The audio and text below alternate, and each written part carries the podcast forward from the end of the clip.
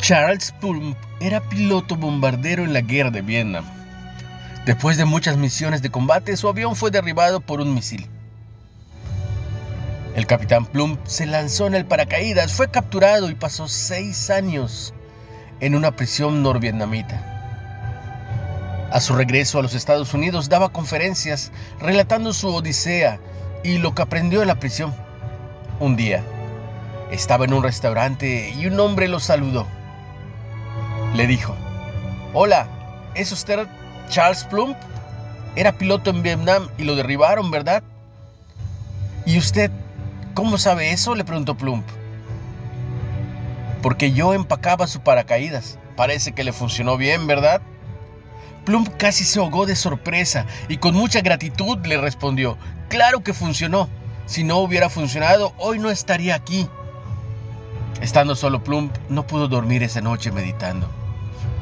Él se preguntaba cuántas veces vi en el portaaviones a ese hombre y nunca le dije siquiera buenos días. Yo era un arrogante piloto y él era un humilde marinero.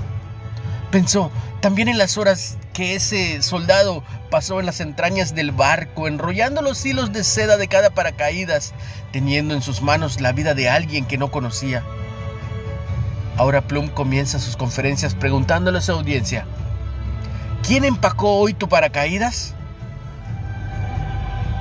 Todos tenemos a alguien cuyo trabajo es importante para que nosotros podamos salir adelante.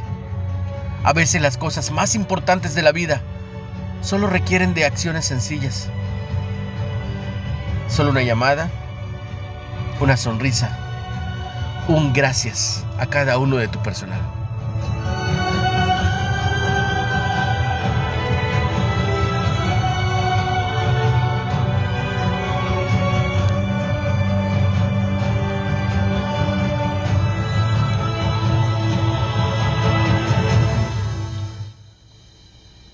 Pregúntate, ¿el día de hoy quién empacó tu paracaídas? No olvides compartir el mensaje. Recuerda que estamos en Spotify, en Reflexiones de Ávila, con H.